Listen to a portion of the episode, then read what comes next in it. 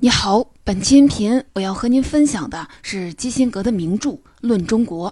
这本书是基辛格访华四十年的总结篇，也是他观察和分析中国问题的扛鼎之作。全书总共三十四万字，基辛格集中解决了两个问题：第一，如何理解一个复杂独特的中国；第二，中美关系应该走向何方？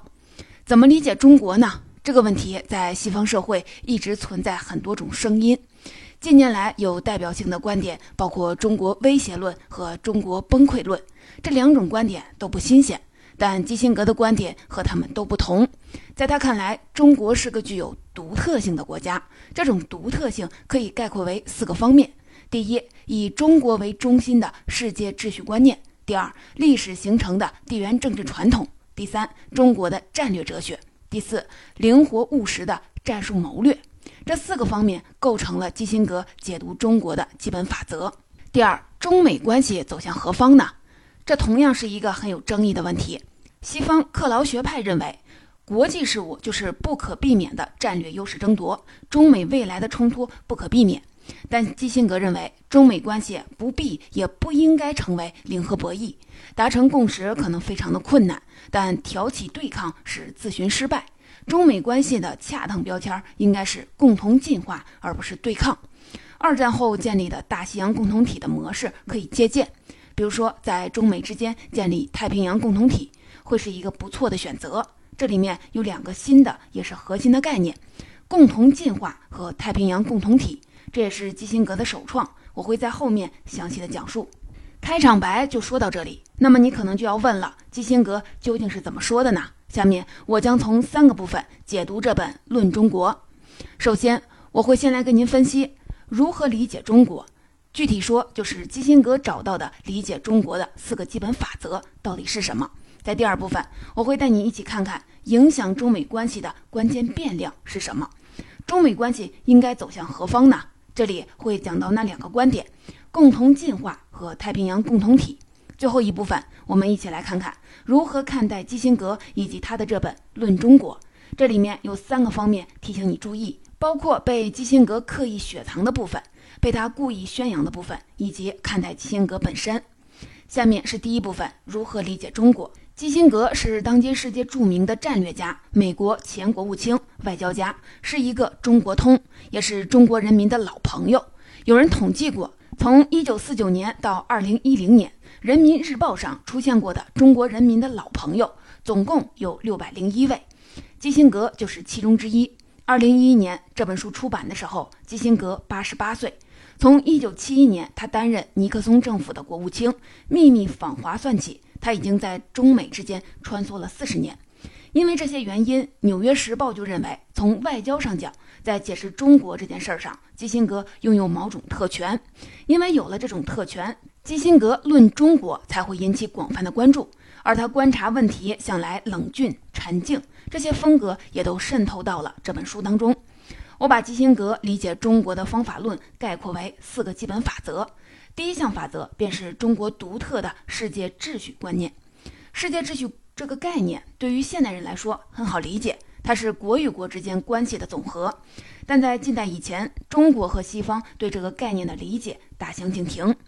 近代西方的国际关系概念产生于十六到十七世纪，当时欧洲的中世纪制度解体，产生了一批实力不相上下的国家，罗马天主教也分裂成了各种教派。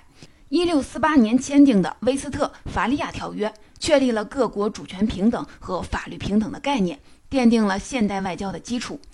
如果说西方的国与国之间的国际关系概念是平面的，中国传统的国际关系概念则是立体的、有层次的。中国从未长期的与另一国在平等的基础上交往过，因为中国从未遇到过与中国文化类似或者大于中国的社会。在很长的时间内，中国都是这个世界最大的国家，人口众多，物产丰富，文化源远流长。中国在众多方面都表现优越，是周边国家学习的榜样。中国人相信这个世界秩序有中心有边缘，而中国是世界的中心。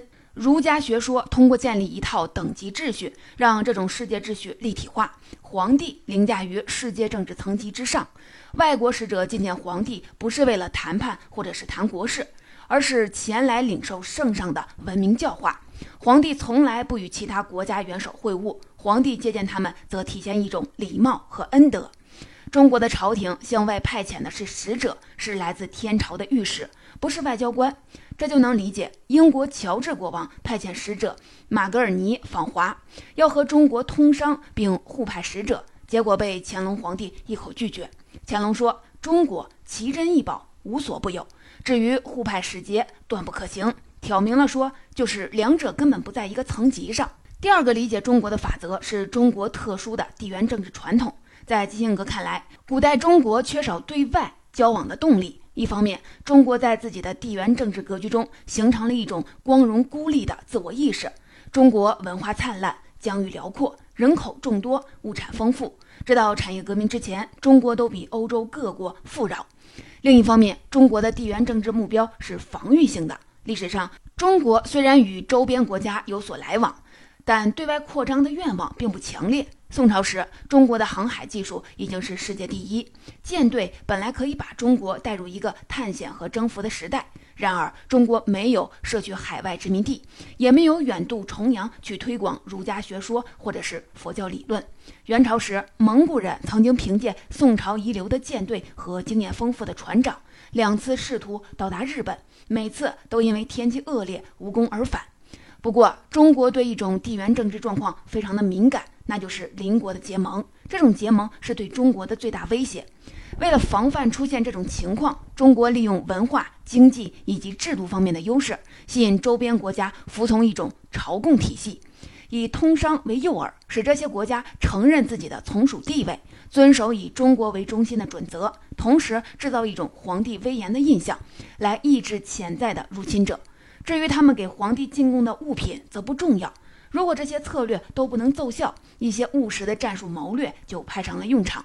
第三个理解中国的法则是中国传统的战略哲学，包括中国的围棋思维和《孙子兵法》。在战略执行层面，西方传统推崇决战决胜，强调英雄壮举，而中国的理念强调巧用计谋以及迂回策略，耐心积累相对的优势。中西方的这一对比反映在两种的棋类上。围棋擅长战略包围，讲究持久战，追求积小胜而成势。西方的战略思维是国际象棋式的，追求在重心和关键点决战决胜。这就说明了为什么中国对试图包围自己的任何动静都超级的敏感，常常不惜以小博大来维护自己的战略灵活。比如说朝鲜战争，这场战争之前，美国国内围绕谁丢掉了中国展开了激烈的辩论。第七舰队也开进了台湾海峡，这些都被中国视为是美国企图在中国周边布局，企图颠覆中国新政权。在这种情况下，美国在涉足朝鲜半岛，就等于是正式实施对中国的战略包围。因此，志愿军抗美援朝的原因就很好理解了，是为了打得一拳开，免得百拳来。战略哲学中还包括了军事思维。军事方面，西方战略家思考如何在关键节点上集结优势兵力，而《孙子兵法》研究如何在政治和心理上取得优势，这是两者的根本区别。这种对政治和心理优势的把握，实际上形成了一种新的威慑，这和现在说的核威慑，也就是大规模杀伤性武器的威慑，有很大的不同。中国的这些战略思维被毛泽东和邓小平反复的使用。在一九五四和一九五八年两次台海危机发生前，苏联领导人赫鲁晓夫都恰如其分地出现在了北京。几周之后，解放军炮击金门，被外界视为是得到了苏联的支持，但实际上赫鲁晓夫事前一无所知。一九七九年的对越自卫反击战，邓小平在战斗打响之前访问美国，与卡特单独的会晤，还在回程时刻刻意的路过东京，做了所谓的技术性的停留。有了这些铺垫，战争打响后，刚刚与越南签订同盟条约的苏联一头雾水，不敢轻举妄动。第四个理解中国的法则是中国人灵活的战术谋略。在国家强盛时，中国的对外政策体现为捍卫国家的合理性；在无力征服邻国时，中国的政治家们靠的是丰富的外交和经济手段，诱使潜在的外国敌手与他结成比较容易驾驭的关系。例如，对于不肯归顺的蛮夷，则利用他们之间的矛盾，以夷制夷，必要时以夷伐夷。近代开眼看世界的第一人魏源提出了“师夷之长技以制夷”。其实啊，在这句话前面，他还提出“调夷之仇国以攻夷”，也就是调动一国的敌国来攻击他。鸦片战争战败后，魏源甚至提出，俄国、法国、美国，甚至尼泊尔、缅甸、泰国、越南，这些都是英国潜在的仇敌，应该加以利用。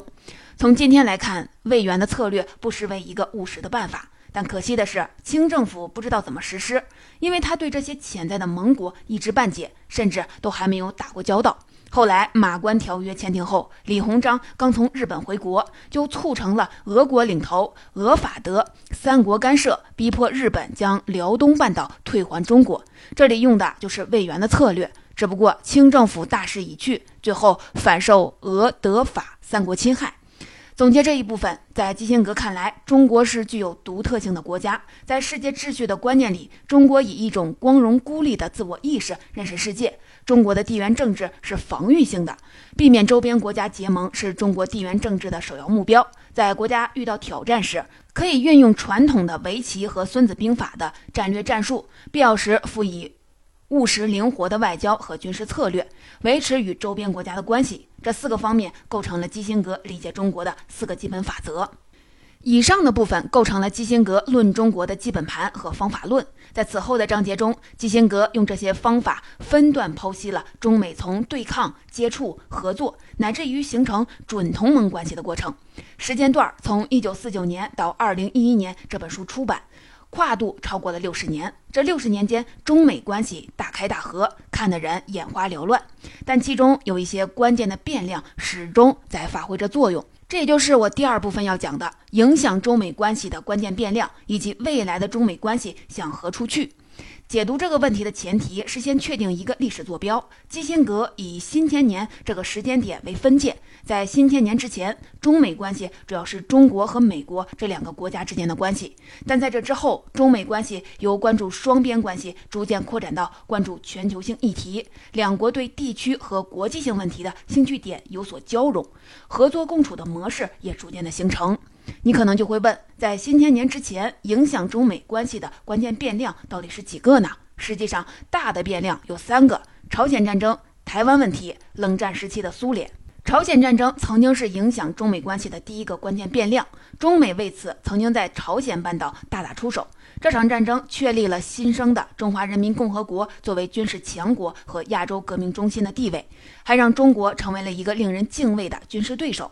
对美国而言，签署了停战协定，但这个核超级大国却被力量薄弱的中国打得一蹶不振。第二个关键变量是台湾问题，这一点直到今天都没有改变。历史上，中美围绕台湾问题的交锋最多、时间最长、让步空间最小。三次台海危机分别发生在1954、1958和1995年，前两次直接形成了军事对抗。解放军炮击金门，中国领导人甚至宣称不惧怕为此打一场核战争。那时候，中国虽然没有核武器，但中国的盟友苏联有这个实力。影响中美关系的第三个关键变量是冷战时期的苏联。这段时间里，中国实际上同时挑战了两个超级大国。一方面，中苏关系由结盟到破裂，甚至在局部对峙；另一方面，中美之间的意识形态斗争仍然是激烈。这种状况直到尼克松访华才开始改变。七十年代的中后期，中美甚至形成了一种准同盟的关系。一个明显的标志是，美国支持中国对越自卫反击战，目的是通过中国来打击苏联的盟国越南。历史上，中国就对周边国家的结盟非常的警惕。而这场战争发生前一个月，苏联和越南刚刚签署了带有军事互助性质的条约，战争很惨烈。但中国说这场战争中国是摸了老虎屁股，而美国人则认为苏联的回应不够积极，可以视为它走向没落的最初的征兆。新千年之前，影响中美关系的关键变量就是这三个。那新千年之后呢？从新千年到二零一一年这本书出版，大约十年时间里，同样有三个关键变量影响中美关系。第一个关键变量是贸易问题，美国指责中国故意压低人民币的汇率，让廉价的中国商品占领了全球市场，挤压了美国企业的市场份额。但中国认为，维持贸易和汇率稳定不只是一项经济政策，还涉及中国的政治稳定。对于这种分析，基辛格的评价是：美国从全球增长的需要出发来看待经济问题，而中国考虑的是国内国际的政治影响。当美国敦促中国增加消费、减少出口时，他拿出的理由是经济原理。但对中国来说，出口缩小意味着失业人员大量的增加，会产生严重的政治后果。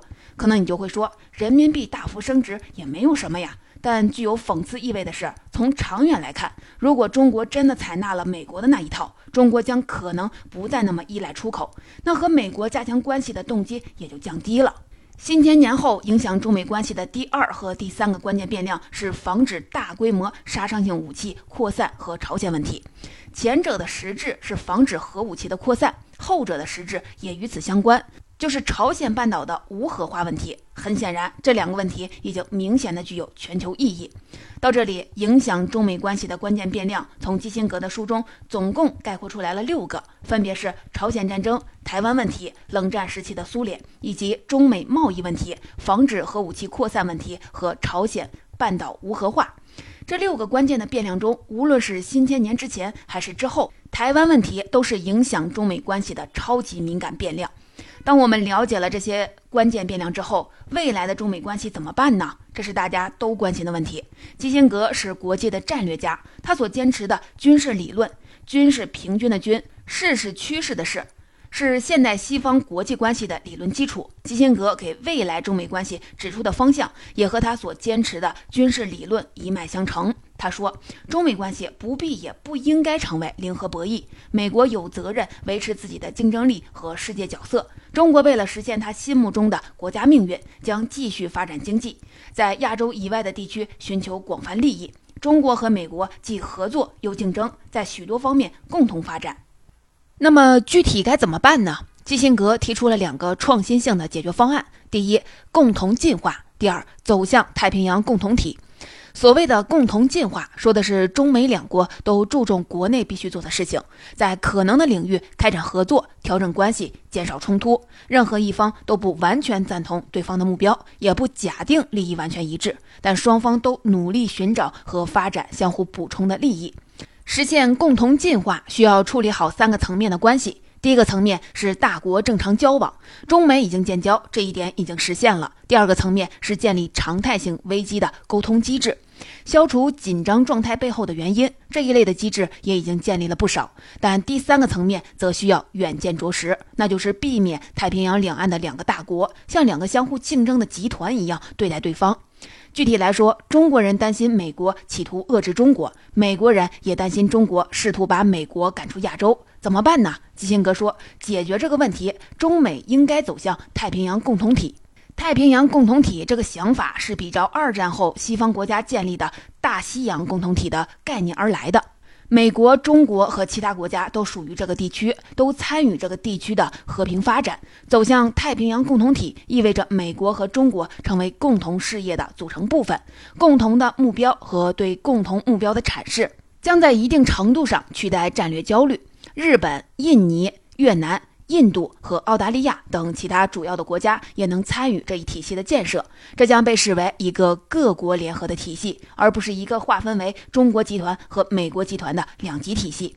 这就围绕中美关系的未来，基辛格给出的解决方案。总结这一部分的讲述，影响中美关系的变量非常的多，包括朝鲜战争、台湾问题、冷战时期的苏联，以及中美贸易问题、防止核武器扩散问题和朝鲜无核化问题。有的问题直到今天仍然存在，未来共同面临的全球性的挑战，让中美存在着共同进化的可能。走向太平洋共同体是避免双方冲突的可行性的方案。到这里，基辛格的《论中国》的这本书基本上就已经讲完了。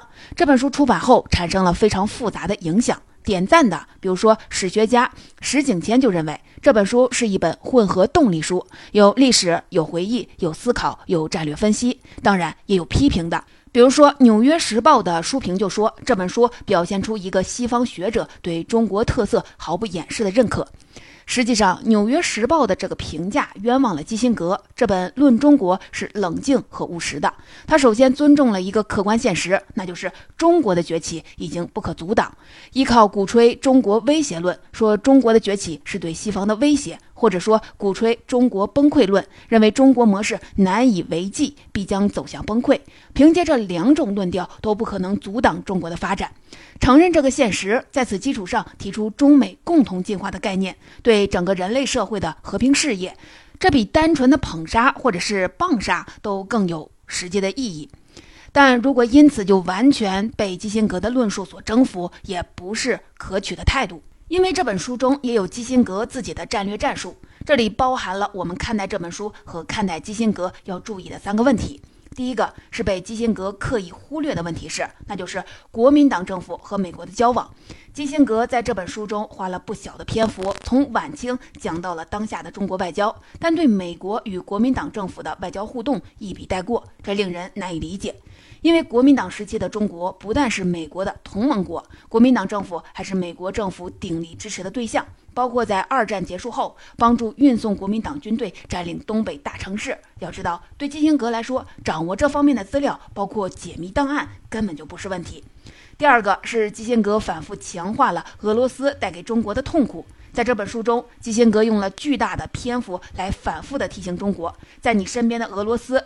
最早是俄国，后来是苏联，才是对你造成伤害最深的邻居之一。这种提醒从晚清时期俄国参与瓜分中国，写到了战后中苏关系破裂，基辛格在这方面可没少花费笔墨。当然，这一点也不难理解，基辛格毕竟是美国的政治家，在目前的中俄关系之间见缝插针，这种冲动一直都是很强烈的。第三是关于基辛格，我也希望你能够理解，基辛格虽然是中国人民的老朋友，但美国才是他的服务对象。